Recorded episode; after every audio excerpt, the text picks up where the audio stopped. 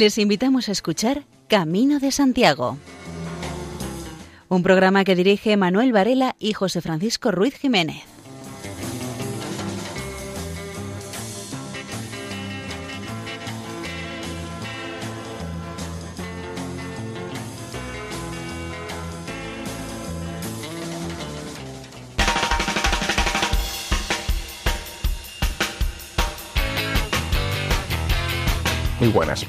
Aquí comienza este programa dedicado a la divulgación jacobea. En un año santo que celebramos de 2021, que como en algún otro momento de la larga historia jacobea, no se desarrolla en las mejores condiciones, pero no por ello va a disminuir nuestra devoción por el apóstol Santiago y también nuestro interés por las cuestiones jacobeas.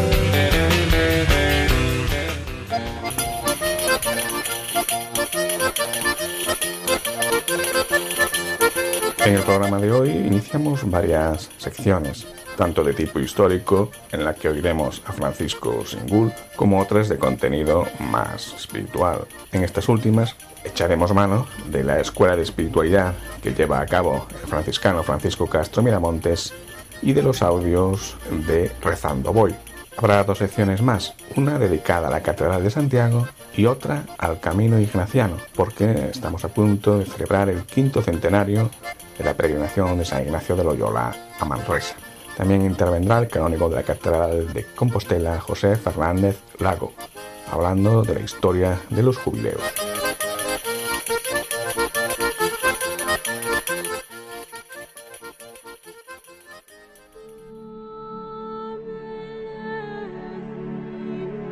El experto en cuestiones jacobeas, Francisco Singul, es el autor de una serie de audios que vamos a empezar a escuchar en este programa. En el primero de ellos habla de la figura del apóstol Santiago y el descubrimiento de su tumba.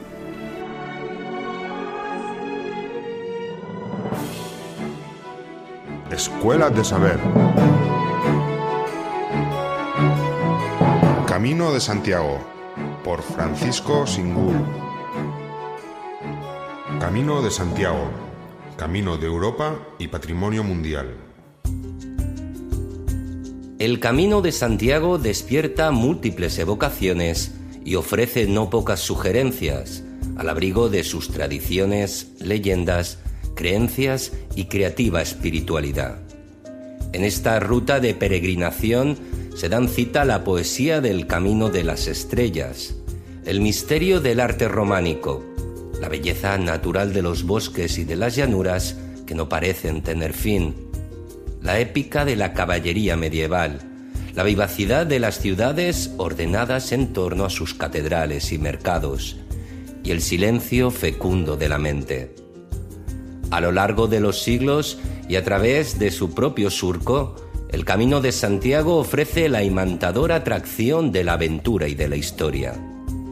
Esta privilegiada ruta de peregrinación fue durante toda la Edad Media un itinerario sagrado, un camino que participaba de una cosmovisión muy particular, en la que la búsqueda de la patria celestial y la creencia en un mundo mejor, más allá de la muerte, constituían su principal aliciente, su valor más seguro. Según antiguas tradiciones y noticias escritas, tras la dispersión apostólica que siguió al día de Pentecostés, el apóstol Santiago el Mayor viajó a los confines del mundo conocido a predicar el Evangelio. En aquel entonces, estas fronteras se situaban en el occidente de Hispania, en la actual Galicia, donde el Hijo del Trueno difundiría la nueva alianza de Dios con los hombres, y de allí seguiría por diversos caminos de la península, regresando después a Jerusalén. Según el texto bíblico de los Hechos de los Apóstoles, tras su misión apostólica regresó a la ciudad santa, donde sufrió martirio a filo de espada, hacia el año 43 o 44, por mandato del rey de Judea, Herodes Agripa. Sobre el lugar del enterramiento nada dice el Nuevo Testamento, y habrá que esperar a fuentes más tardías para obtener pistas sobre el lugar de su sepulcro, en un indefinido lugar denominado Achaya Marmórica.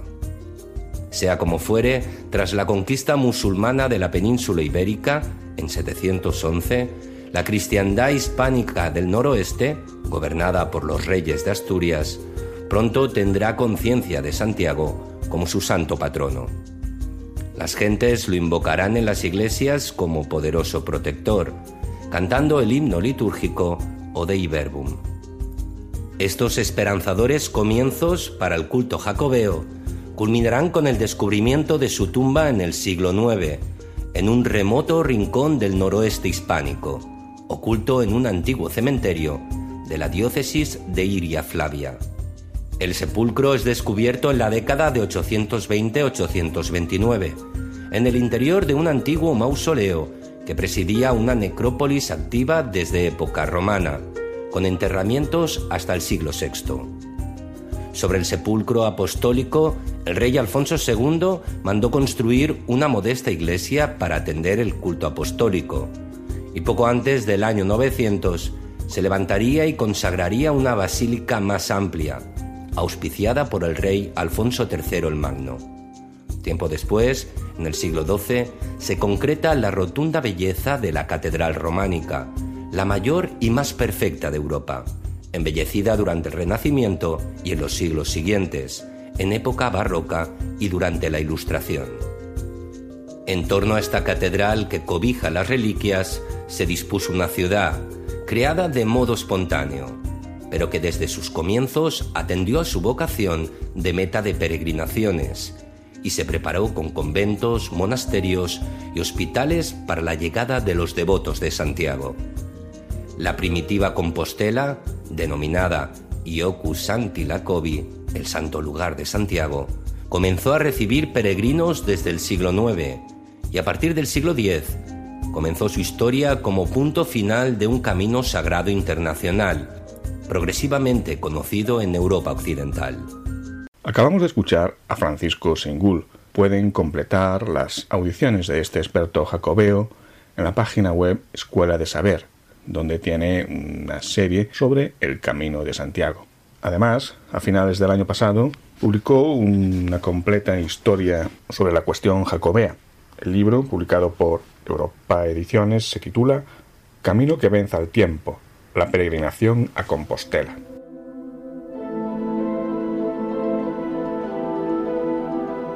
En la sección que el programa de hoy comenzamos dedicando a la Catedral Compostelana, el periodista Jesús Salles nos hace una introducción a esta basílica. La Catedral de Santiago de Compostela.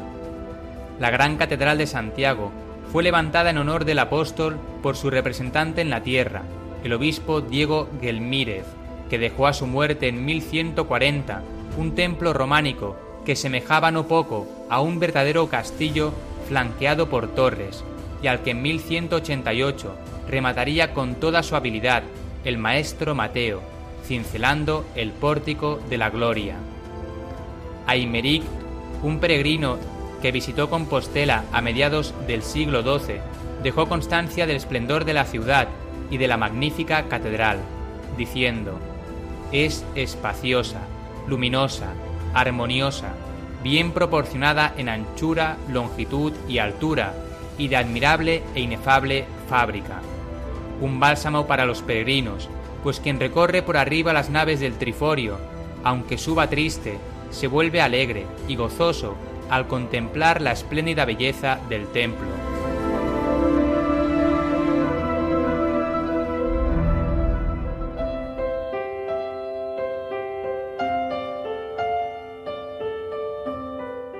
El franciscano Francisco Castro Miramontes durante varios años eh, practicó la acogida a los peregrinos, convento franciscano de Santiago de Compostela.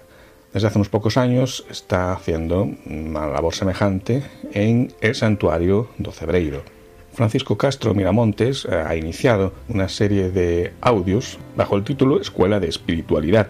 Hoy escuchamos el primero de ellos. en camino. Se trata de meditar acerca de la vida y de lo que realmente merece la pena, puesto que el camino de Santiago es una metáfora de la vida misma, puesto que la vida es como un camino, unas veces cuesta arriba, otras veces cuesta abajo, unas veces tropezando, otras veces caminando ligero, unas veces con la necesidad de parar para descansar, para reposar el alma, y otras veces simplemente caminando cabizbajos, arrastrando, en cierto modo, el paso, en fin, la vida misma, que es como un camino. En esta primera meditación, lo que se le viene al pensamiento es que quizás hay una pregunta que está siempre subyaciendo ahí a nivel existencial desde siempre. ¿Qué sentido tiene la vida? ¿Qué sentido tiene tu vida? ¿Qué sentido das a tu vida? ¿Por qué y para qué?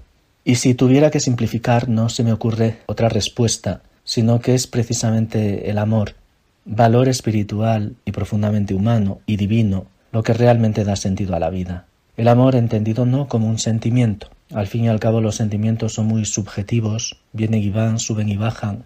Ahora está y mañana desaparece. Somos en ese sentido muy volubles. Por eso prefiero hablar del amor como una actitud, como una forma de ser y de estar ante el mundo, como un compromiso cotidiano, siempre en aras de la búsqueda también de la verdad. Me atrevería a decir en cierto modo que el amor es como una llave que puede llegar a abrir ese mundo a veces tan hermético de la vida, de tu vida. Es cierto, a veces nos damos de bruces con el misterio, incluso uno a veces se queda con la sensación de que no se conoce bien a sí mismo. Por eso, en este primer momento, en esta primera meditación, te invito a que recuperes el valor de lo espiritual en tu vida, entendiendo lo espiritual como un conjunto de valores profundamente humanos, profundamente evangélicos, porque están también latiendo ahí en la vida de Jesús de Nazaret. Valores como el amor, la bondad, la esperanza, la paz, la amistad, la justicia, la fe, la honradez, la compasión, la solidaridad, la corresponsabilidad. Son muchas las personas que, realizando el camino de Santiago, manifiestan que el camino es una especie de abrelatas que sirve precisamente para abrir algo que está herméticamente cerrado dentro de nosotros, en la experiencia personal, destapar el tarro de las esencias, redescubrir la vida en una dimensión más profunda, las cosas más sencillas, valorar las cosas más sencillas de la vida, el contacto con la naturaleza, el disfrutar del diálogo, compartiendo incluso con un desconocido. A veces una cerveza, un café con leche se puede convertir casi casi en un sacramento del encuentro entre personas que a través de la palabra, a través de la mirada, comparten y se alimentan mutuamente. En definitiva, desprender toda esa costra que se nos ha ido pegando a lo largo de la vida de negatividad, todo aquello que de alguna manera nos pesa y en cierto modo nos encarcela, no nos deja ser libres. Y esa antena parabólica que podemos desplegar en nuestro interior es lo que los científicos llaman la glándula pigneal, que es un lugar físico en nuestro cerebro en donde se residencian las experiencias espirituales. Quien no es capaz o quien no lo hace, capaces somos, otra cosa es que nos pongamos a ello, de amplificar, expandir ese espacio, pues evidentemente habrá dentro de uno una especie de cortocircuito que no nos deja seguir adelante y que luego influye mucho también en nuestra vida, en nuestras relaciones con los demás sobre todo. Por tanto, ser capaces de redescubrir esa senda interior, ese camino interior, de cuidar el jardín de belleza máxima de nuestra interioridad, no para constituir ahí un fortín, sino todo lo contrario, un campo abierto que mire al cielo, llegar a descubrir que dentro de nosotros existe una profundidad tal que está hermanada con la eternidad. Es muy curioso porque incluso en matemáticas existe el signo del infinito. Eso quiere decir que si tenemos ese concepto, es que realmente algo hay de infinidad y a veces nos quedamos demasiado en la inmanencia de las cosas, en el aquí, en el ahora, en las luchas nuestras de cada día y tantas veces además vivimos en el pensamiento distorsionando la realidad misma. Es importante aprender a contemplar, a ver en profundidad, a interpretar la vida sin prejuicios, sin miedos, sin tapujos, con libertad, siempre en aras de la búsqueda de la verdad porque eso produce una liberación interior profunda. Jesús decía, la verdad os hará libres. Vivir en la verdad, en la propia verdad, sin miedo, hacer una especie de lifting del alma, pero no cosmético, más bien sería algo así como quedarse a solas con uno mismo, desnudo, sin complejos, sin miedos. Tantas veces el miedo nos atenaza y nos impide crecer, madurar, vivir. La espiritualidad en ese sentido puede ser como un chute en vena que nos reavive. Puede ser como una vacuna que nos cure de tantos espantos, de tantos miedos, de tantos prejuicios y complejos, de tanta negatividad como existe no en el entorno. Somos muy tendentes siempre a culpabilizar al entorno, a culpabilizar a los demás.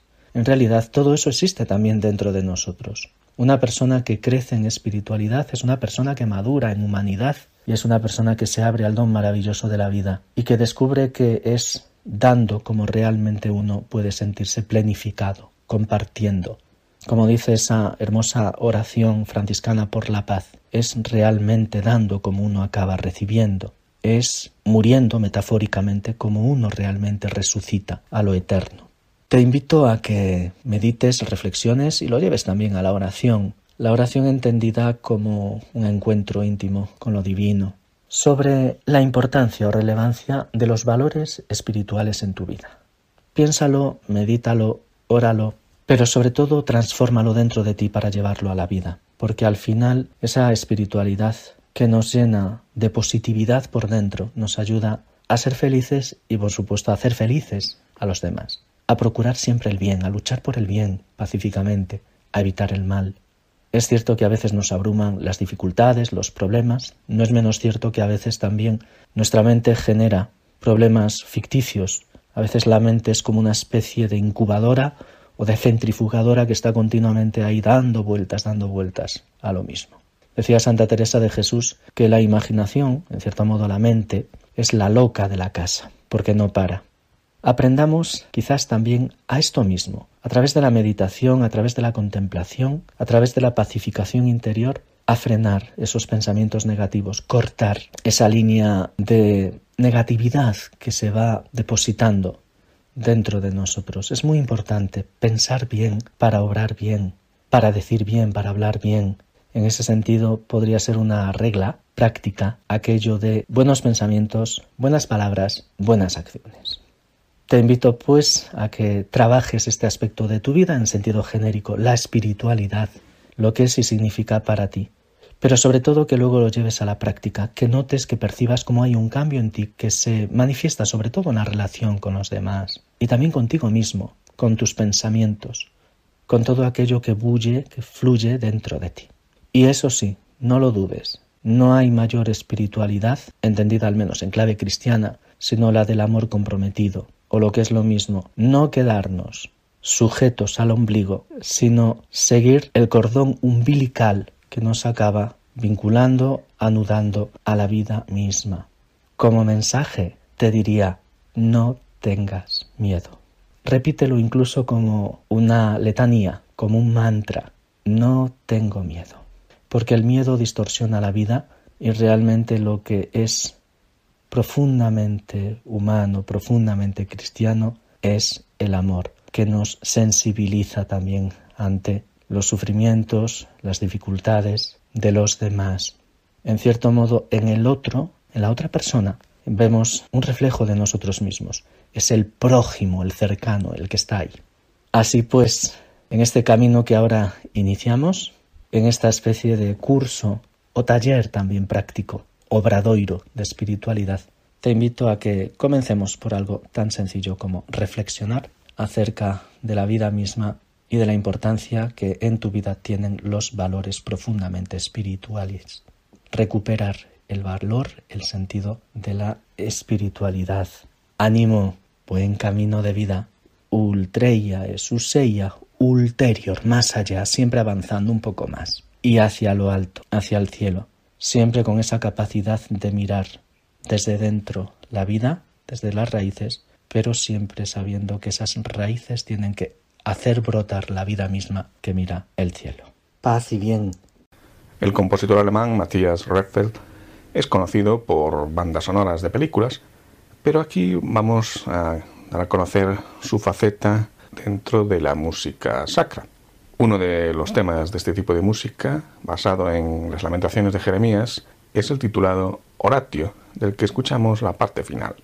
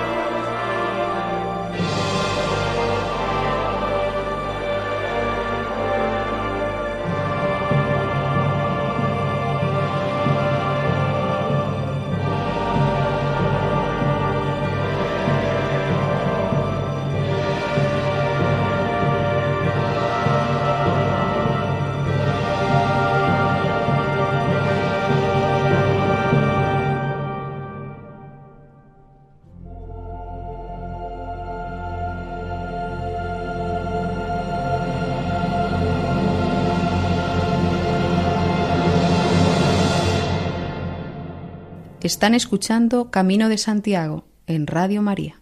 El canónigo de la Catedral Compostelana, José Fernández Lago, fue uno de los intervinientes en el congreso que organizó Acogida Cristiana en los Caminos de Santiago a finales del año pasado. Escuchamos eh, en su intervención titulada El jubileo en la Biblia, en la Iglesia y en Compostela. El jubileo compostelano. Todas las cosas tienen sus raíces. Hay que buscarlas. En este caso hay que buscarlas en la Biblia. El jubileo en el mundo bíblico, en el mundo judío y en el de la Iglesia. Se habla del año sabático, se habla del año jubilar en la Biblia. El año sabático tenía lugar el séptimo año, eso lo conocemos incluso los occidentales hoy. Después de seis años de trabajar las tierras y de intentar mantenerlas, los antiguos propietarios que las habían perdido recuperaban sus bienes. Ya en el libro del Éxodo se indica que a lo largo de seis años los propietarios habrán de sembrar las tierras y recoger sus frutos, algo que se manifiesta también en el libro del Levítico capítulo 25, mientras que al llegar el séptimo deberán dejarlas en barbecho, una situación en que recogerán lo suficiente para los dueños, sus criados, jornaleros y en general todos los que vivan con el dueño e incluso para los animales. Sin embargo, el libro del Éxodo, al referirse a dejar las tierras en barbecho, se expresaba en un sentido bastante distinto del que muestra más adelante el libro del Levítico.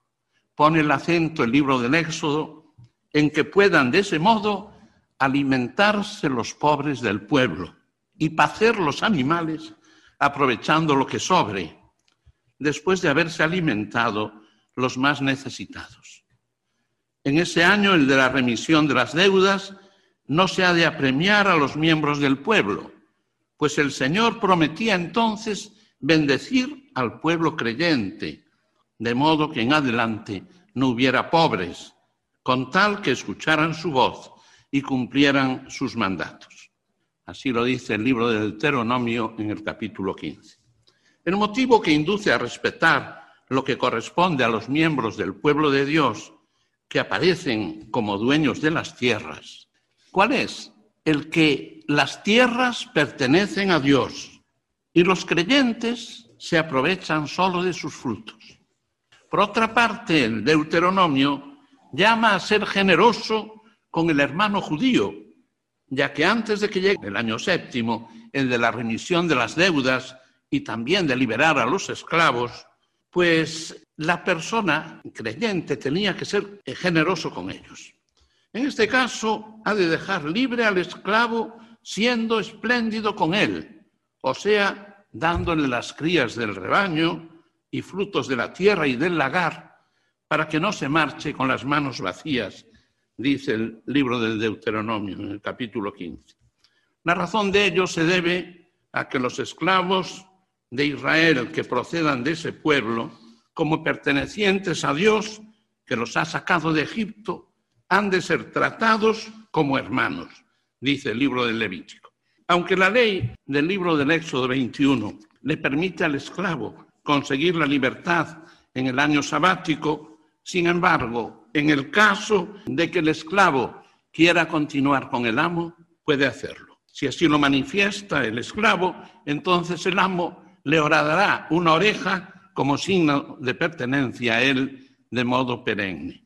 La liberación de los esclavos en el año sabático es una ley que existía ya antes del destierro de Judá en Babilonia y así lo testifican los textos antiguos como Éxodo 21 y Deuteronomio 15. El año jubilar o año de jubileo en el Antiguo Testamento. La razón para darle el título de año jubilar o de jubileo radica en el vocablo hebreo Yobel, que inicialmente significa carnero y cuerno de carnero.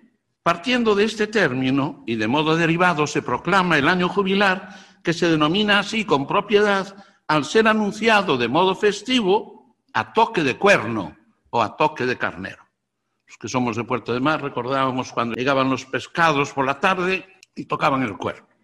Siempre que se trata de algo especialmente importante para el pueblo, la noticia iba precedida del toque de cuerno, o sea, del Jobel. Eso acontecía, por ejemplo, en el comienzo del año jubilar, mientras que el inicio del año ordinario, menos importante, se anunciaba con el toque de trompeta. Utilizaban lo que llaman los judíos el sofar, que es la trompeta. Del Jobel se pasa a la jubilacio. Y jubilacio es de júbilo, alegría, ¿no? El toque de fiesta es un toque alegre que llena de gozo a quien lo celebra. Llenaba de gozo a los que redimían sus deudas, con lo que recuperaban lo que habían perdido, y también volvía alegres a cuantos celebraban la fiesta. Tampoco debía entristecer a los que perdían algo de lo que les sobreabundaba. Lo habían disfrutado hasta entonces y al dejar de poseer una parte, esta pasaba a otros que recuperaban lo que era suyo, pues en un determinado momento, por haberlo administrado mal, lo habían perdido. El diccionario de la lengua de la Real Academia Española dice sobre el vocablo jubileo, del hebreo jobel, júbilo, a través del latín jubilatio, fiesta pública muy solemne que celebraban los israelitas cada 50 años. Segundo, entre los cristianos, indulgencia plenaria, solemne y universal, concedida por el Papa en ciertos tiempos y en algunas ocasiones. El diccionario Espasa lo presenta de este modo. El año jubilar en la ley de Moisés era el quincuagésimo y su principio o comienzo se anunciaba por medio del Jobel, que era un instrumento musical. Nuestro compañero Manuel Ventosinos nos recuerda algunos consejos para hacer una buena preparación espiritual antes de emprender el camino de Santiago. Es recomendable prepararse con la reflexión y la oración días antes de la partida, comentar y hacer partícipe a los amigos y religiosos religiosas de nuestro intento y objetivos. Con frecuencia el peregrino se hace el camino valiéndose de cualquier modo de traslado, sin apenas preparación, incluso acaso sin los mínimos conocimientos del lugar que ocupa en la historia religiosa el hecho protagonizado por el apóstol Santiago. Antes que yo hiciese este camino, otros peregrinos portadores de fe cristiana dejaron sus huellas en este camino hacia la tumba del apóstol Santiago.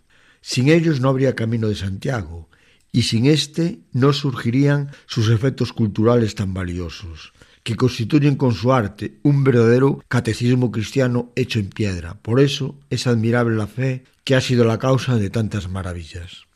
La peregrinación que vamos a emprender nos da la ocasión de hacer un alto en nuestra vida ordinaria y abrir nuestras puertas interiores para que surjan en un nuevo contexto otros aspectos de la riqueza oculta de nuestro interior. Esto surgirá sin duda si superamos la dimensión simplemente turística y deportiva y nos situamos sobre todo en la dimensión de la fe que profesó el apóstol Santiago y tantos que le siguieron durante siglos. Aunque el hecho de empezar el camino nos irá ayudando poco a poco a llenarnos de su sentido, lo que vamos a decir ahora ayudará a quien está dispuesto a ello. Hacer la confesión de los pecados, bien antes de partir, bien al final de nuestra peregrinación, puesto que nos disponemos a recibir la gran perdonanza y buscamos una nueva vida, una ocasión para cambiar y dar nuevo sentido a la vida. Los peregrinos antes de partir acostumbran a recibir la bendición del peregrino. Esto puede hacerse, si es posible, dentro de su misma comunidad cristiana, que encomienda a algunos de sus miembros que de algún modo van en nombre de todos. Procura alguna lectura previa y también para el camino. En nuestro equipaje espiritual deberíamos incluir fe en nosotros y cuanto nos rodea, esperanza en que todos los comportamientos son susceptibles de cambio, amor hacia nosotros, hacia los demás y hacia la naturaleza, estar fuertemente motivado hacia la realización de una verdadera peregrinación, estar dispuesto a desmontar nuestros mecanismos de defensa y abrirnos a los demás, tener un gran sentido del humor. Seguramente muchos de ustedes conocen la página web Rezando Voy de los jesuitas. En uno de sus apartados, dedicado al Camino de Santiago, y que reproduciremos en los sucesivos programas, comienzan refiriéndose a los preparativos. Oración antes de comenzar el camino. Preparativos.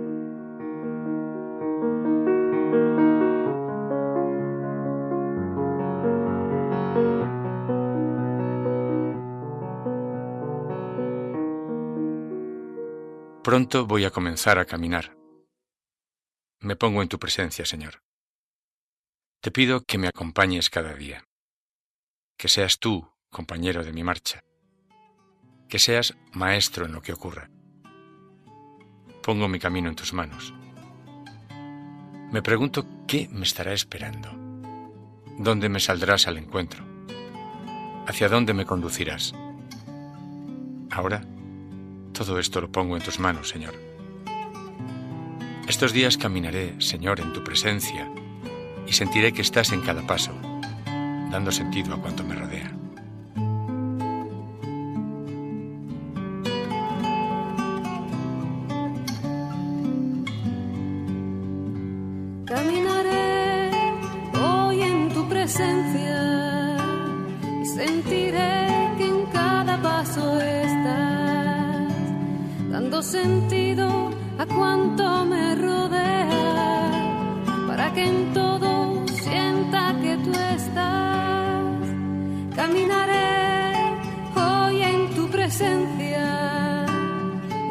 Sentiré que en cada paso estás, dando sentido a cuanto me rodea, para que en todo sienta que tú estás. Caminaré hoy en tu presencia y sentiré que en cada paso estás, dando sentido a cuanto me suceda, que en todo te pueda cantar.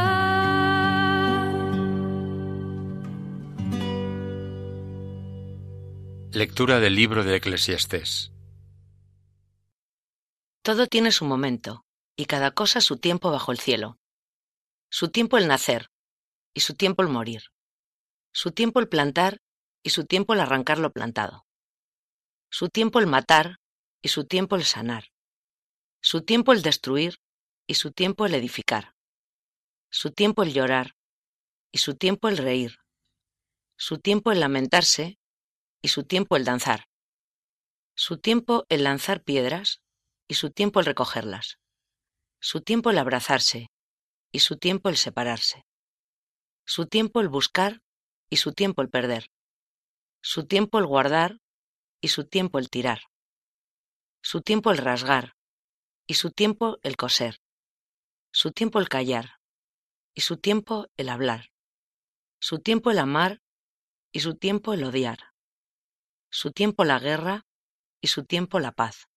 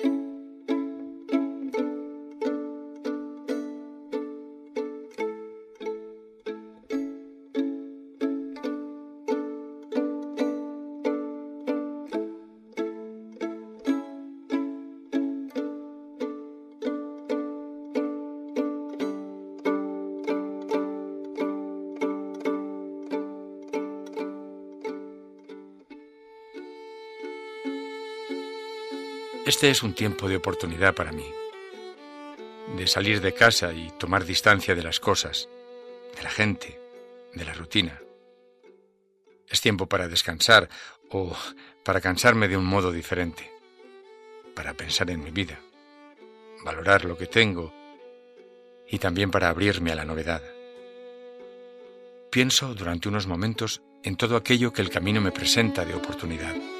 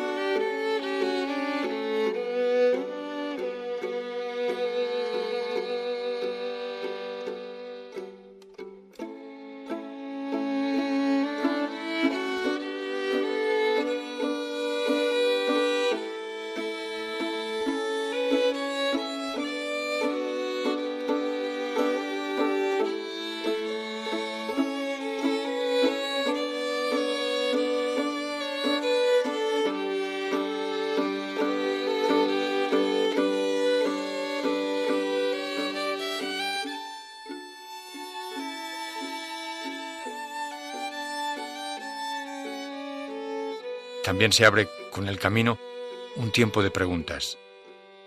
Preguntas sobre mi vida, mis gentes, sobre a dónde voy y a qué. Preguntas muy cotidianas, o acaso algunas más hondas, sobre Dios, sobre el sentido de mi vida. Tendré en el camino ocasión para hacerme todas esas preguntas. ¿Qué me importa o me preocupa en este momento de mi vida? ¿Qué cuestiones necesito plantear delante de Dios?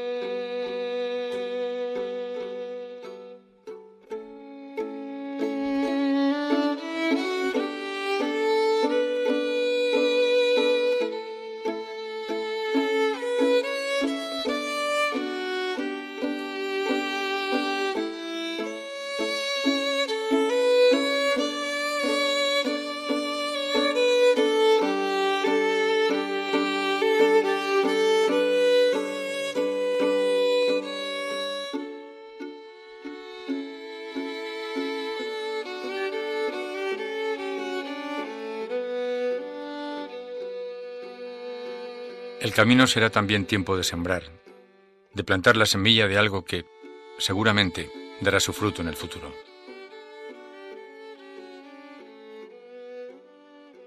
Toda pregunta humana, toda inquietud verdadera, tenga el color que tenga, es una siembra en el silencio, como se siembra el arroz entre la tierra y el agua.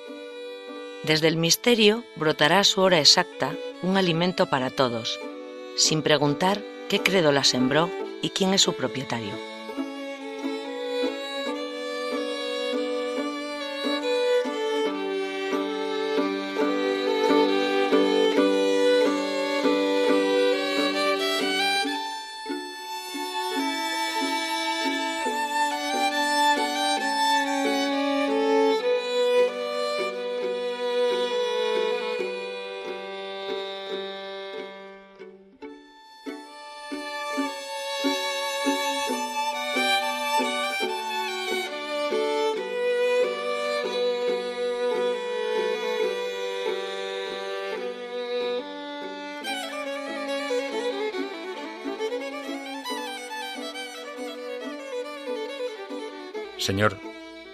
Este que comienza puede ser un tiempo especial, un tiempo de búsqueda, de libertad, de hondura, un tiempo de aprendizaje, de amistad, de silencio o de palabra, un tiempo contigo y quizás con otros.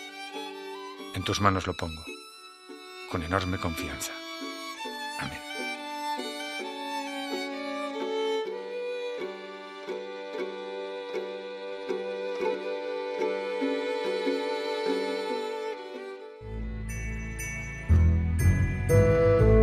Os ha nacido un Salvador, el Mesías, el Señor, dijo el ángel a los pastores. Radio María transmite cada año esta buena noticia.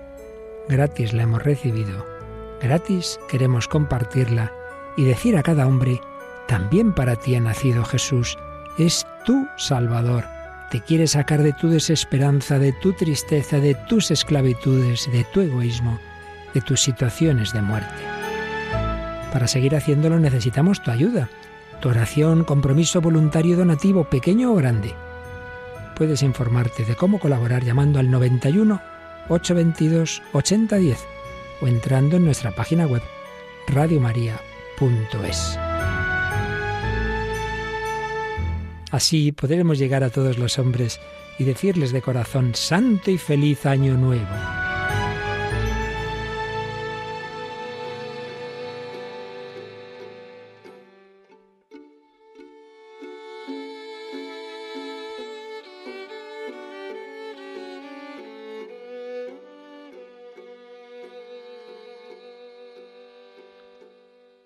Tomad, Señor, y recibid toda mi libertad, mi memoria, mi entendimiento y toda mi voluntad, todo mi haber y mi poseer. Vos me lo disteis, a vos, Señor, lo torno. Todo es vuestro, disponed a toda vuestra voluntad. Dadme vuestro amor y gracia, que ésta me basta. Están ustedes en la sintonía de Radio María. Hay distintas maneras de plantearse la peregrinación a Santiago de Compostela. Manuel Ventosinos nos lo comenta. Hay dos esquemas alternativos entre los que elegir, el reto disfrute y el reto sacrificio. Reto disfrute. Quienes desean concentrarse en el camino interior de contemplación de la naturaleza y el arte, el entendimiento de las historias del camino, la convivencia con otros peregrinos y con las gentes del camino, hospitaleros, sacerdotes, hosteleros, vecinos, guías, artesanos, productores de alimentos, etc. Y la búsqueda de la interrelación con Dios y la tranquilidad del espíritu a través de todo lo interior. Estudian detenidamente lo que pueden encontrar en el camino antes de emprenderlo, para así decidir dónde y cuándo parar a disfrutar lo que ha hecho del camino un trayecto tan irresistible. Se preparan para hacer el esfuerzo y culminar el reto, pero también propiciando que los muchos kilómetros de carretera resulten lo menos penosos posibles. Por ello, hacen el recorrido en tramos o solo una parte del mismo, generalmente la última. Realizan las etapas en función del clima, de su estado físico y del interés que encuentran en cada lugar que atraviesa el camino. No acarrean un enorme mochila con equipo de supervivencia, se hospedan en lugares a los que pueden hacer con una flexibilidad de horario y salen a hacer la etapa cuando han descansado plenamente. Para ello, duermen en lugares sin olores y ruidos, con sábanas y almohadas limpias y en espacios con alguna intimidad para cambiarse de ropa y ducharse. Llevan un calzado adecuado al firme del asfalto y cemento e incluso van en bicicleta o a caballo. Aunque no los tenían los peregrinos medievales, este grupo lleva atuendos refrescantes para ser avistados por los automovilistas. Reto sacrificio. Los que privan los efectos de mortificación y deportivos, realizando el trayecto cuanto antes y en las condiciones físicas lo más exigentemente posibles. Normalmente son jóvenes, en muy buena forma física y acostumbrados a enfrentarse a todo tipo de incomodidades. Como lo que se trata es de llegar cuanto antes a Santiago, se paran lo mínimo imprescindible para las necesidades fisiológicas y el sellado de la acreditación. Para eso se ahorran un estudio previo de los atractivos que ofrece cada lugar del camino y de los otros sitios más cercanos, para los que hay que desviarse y retrasar la marcha. Resulta imprescindible tomarse el tiempo y tener la actitud de interactuar con el entorno sacobeo, para así hacer efectivo el camino interior de reflexión y oración. Por eso es tan importante entender lo que el Camino de Santiago ofrece al peregrino, disfrutar, dialogar y hacer el trayecto en condiciones agradables, no se trata de hacer turismo, sino de actuar con lógica para impregnarse del ambiente, vivir, visitar sosegadamente los lugares por los que se pasa, no salir al camino si hace muy mal tiempo, renunciar si se padece un esguince o se coge un resfriado. El peregrinaje ha sido tradicionalmente hecho para gente mayor, para redimir los pecados de la vida, razón por la que no tenían condiciones físicas óptimas. Todas las evidencias históricas demuestran que el peregrinaje se hacía y se sigue haciendo en las mejores condiciones posibles, cada vez más, contratando el servicio de traslado de mochilas y el guía que explica los atractivos de este. Donde comer y descansar. Resolver incidentes sin angustias y demoras. Nunca ha hecho falta ser un atleta, un héroe para llevarlo a cabo. Lo han hecho y lo hacen cientos de miles de personas con fuerza de voluntad y la necesidad de conseguir paz de espíritu.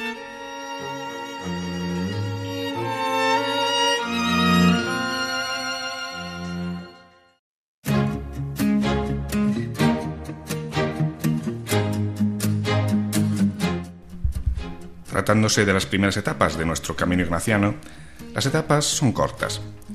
Si se desea algo más, las posibilidades están abiertas y se puede escoger dentro de las etapas siguientes. A cada uno su camino, pero como Ignacio de Loyola nos diría, no hay que correr, que no el mucho andar harta y satisface el ánimo, sino el gustar internamente. Azcoitia, población de más de 11.000 habitantes. Por estar tan cerca de Loyola, la propuesta al peregrino es que la descubra antes de salir en peregrinación, durante su tiempo de preparación personal, en el santuario de Loyola. Cerca de la plaza del ayuntamiento se encuentra la impresionante iglesia de Santa María la Real. También se encuentran algunas casas torres medievales, como la de la familia de Ignacio, la torre de Diáquez o Esebeta. Presenta un aspecto negruzco como consecuencia de un incendio sufrido en la Segunda Guerra Carlista. Esta población recibe el nombre de cuna de la pelota vasca, porque aquí está muy arraigada la tradición de ese famoso deporte vasco. A Espuruso, pequeña población de casas diseminadas en la ladera de las montañas. Urrechu, población de unos 6.800 habitantes. En la calle Iparaguirre encontramos casas solariegas del siglo XVI, bien conservadas y que conservan semejanzas en cuanto a su estructura y materiales utilizados, piedra sillar.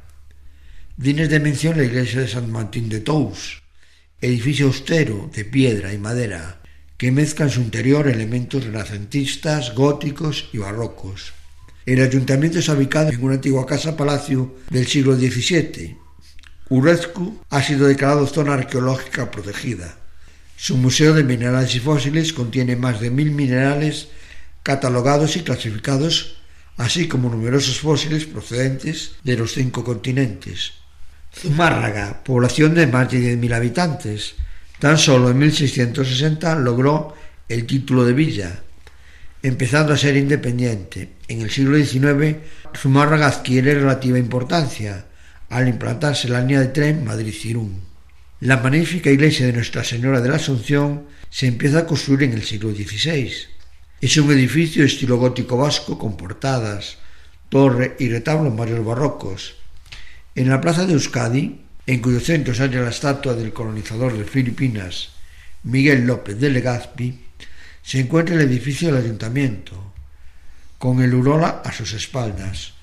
No hay que perderse la enorme piedra que los hombres y mujeres arrastran en sus competiciones de fuerza. Hay restaurantes, farmacias, supermercados y bancos. En el ayuntamiento han preparado un sello específico para el camino ignaciano. Un aspecto importante a tener en cuenta en esta primera fase del camino ignaciano, por desgracia los refugios baratos son muy escasos, así que hay que proveer de 40 y 50 euros por noche. Una vez lleguemos a La Rioja, hay posibilidad de encontrar alojamientos más económicos. Y hasta aquí la primera etapa del camino ignaciano que empezábamos en Loyola, continuábamos por las poblaciones de Azcoitia, Ezpurucho, Urrechu y finalmente en Zumárraga. La espiritualidad puede ser vista como un viaje por la vida hacia Dios. Esta es la idea que preside este viaje por España, siguiendo los pasos de San Ignacio de Loyola. Empezamos contemplando lo que nos rodea, en estos verdes parajes cercanos a Loyola. Caminamos con calma, conscientes del don que representa poder dedicar un tiempo de nuestra vida a un encuentro con Dios, con el mundo y con nosotros mismos. Es un privilegio el poder hacer estos ejercicios. Empezamos nuestra peregrinación con un corazón agradecido. Nos ha traído aquí el que nos ama desde siempre y conduce nuestras vidas. Con este convencimiento nos ponemos a caminar. Dios, Padre, Madre, se encuentra con todo lo que vemos y su presencia nos llena de gratitud. Uno de los temas más conocidos del gran músico portugués Zeca Afonso es El Venha Mais 5. Pero aquí vamos a escuchar la versión en plan jazz que hizo el compatriota Julio Resende.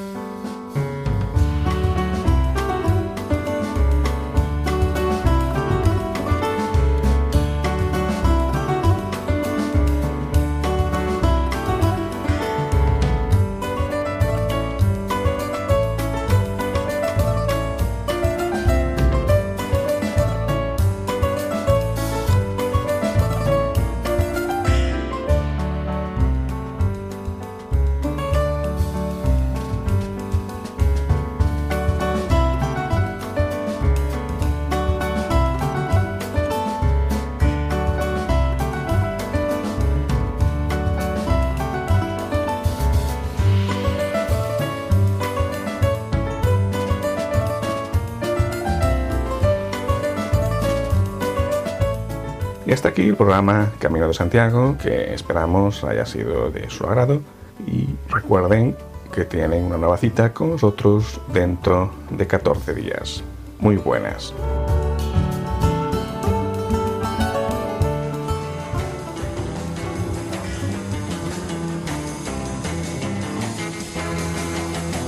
Han escuchado en Radio María Camino de Santiago, dirigido por Manuel Varela y José Francisco Ruiz Jiménez.